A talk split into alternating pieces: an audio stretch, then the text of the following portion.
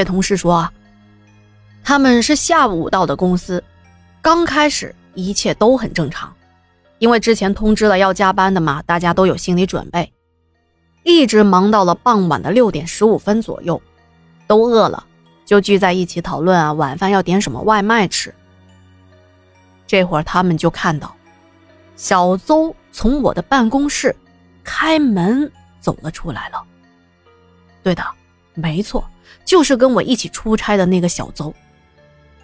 加班的人都蒙圈了，心想着：“哎，小邹不是和老大出差了吗？”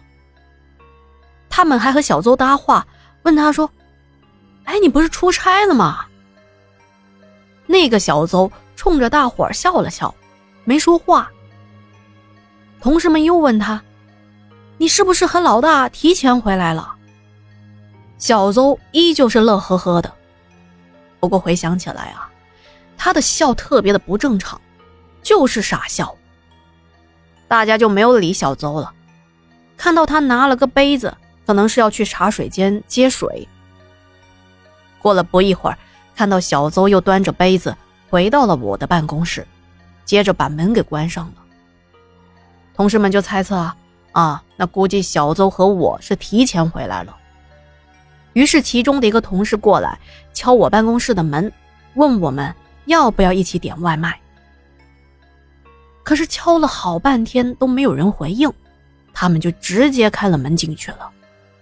进去一看啊，全部都愣住了。办公室里。一个人都没有。别说我不在了，就连刚进来的小邹也不在。只有刚才小邹端着的那个杯子放在桌上，还冒着水蒸气呢。这会儿，加班的人都不淡定了，一个个不寒而栗。其中有一个同事马上给我打电话确认，得知我和小邹还在车上，根本就没到公司。他们想来想去，觉得这个事情很恐怖，所以才一个个的挤在了前台的沙发上，讨论刚才看到的那些事儿。我听完他们的解释，当然是不相信了。小邹也觉得这种事情绝对是无稽之谈。我们都认为他们是联合起来吓唬我们，还觉得啊，他们是想为枯燥无味的生活增加一点乐趣。我当时扑哧一下就笑出来了。我说，可以啊，你们啊，按照你们这个演技啊，不说拿奖，起码得到提名是没什么问题的。行，那我也配合一下你们。说着，我就走进了我的办公室。可是当我看到桌上的水杯的时候，这心里头啊，突然觉得有一些发毛。这的确是小邹的水杯，而且我的办公室嘛，毕竟我是领导。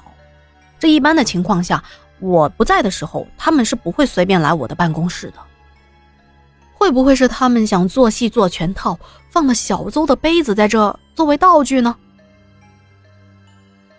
当我再回头看到大伙的表情，一个个脸色发青，惴惴不安，都不像是开玩笑的样子。我想了想，赶紧跟他们说：“下班下班，都累了吧？啊，手上的工作。”明天再做吧。就这样，一直心惊胆战的。到了第二天上班的第一件事，我就是调监控来看。我的办公室是没有监控的，只能看到公共的区域，像什么大厅啊这些地方。结果在监控的视频里看到，昨天的六点四十分左右，真的有个人端着杯子从我的办公室里走出来。为什么说只是有个人呢？但是我不能确定是小邹呢？因为监控里的人的周边是泛着白光的，导致监控就像是严重曝光一样，能看到人的轮廓，但是看不清楚身体的各个细节。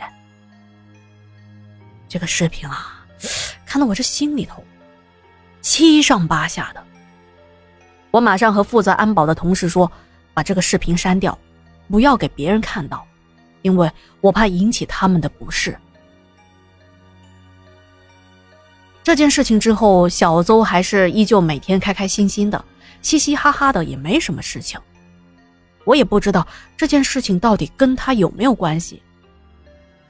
不过后来小邹离职了，因为他的父母要他回安徽老家考公务员，说是南京的房价太高了，不好买房子。如果回老家考公务员，起码工作稳定，也不用担心住房的问题。这说起来啊，事情也过去好几年了，也不知道小邹现在过得怎么样。希望他能够如愿的考上公务员吧。好的，今天的故事讲完了。日落之后说自己呀也卖过凶宅，但是大部分的所谓的凶宅都是风水的原因造成的。调整了风水之后，自己的那些客户住进去也都好好的，也没什么问题。当然了，买卖的双方也是清楚这房子的背景的，也没有网上传的那么邪乎。日落之后还说了，他还有一些很猛的故事，哎，但是要看留言评论的人多不多了。哎，不说了不说了，这一期的沙发绝对是我的。了解天下的朋友们都知道哈，一听说有故事听，我比谁都积极。所以想听故事的小伙伴一定要跟我一样，在节目的下方留言哦。好的，那今天的节目就到这里啦。虽然国庆假期结束了，但是还有天下的故事陪伴着您哦。好的，想投稿或者入群的朋友可以添加天下的微信啊，实在找不到微信可以私信我，我一定会回复您的。那今天我们就聊到这里啦，我们下期见。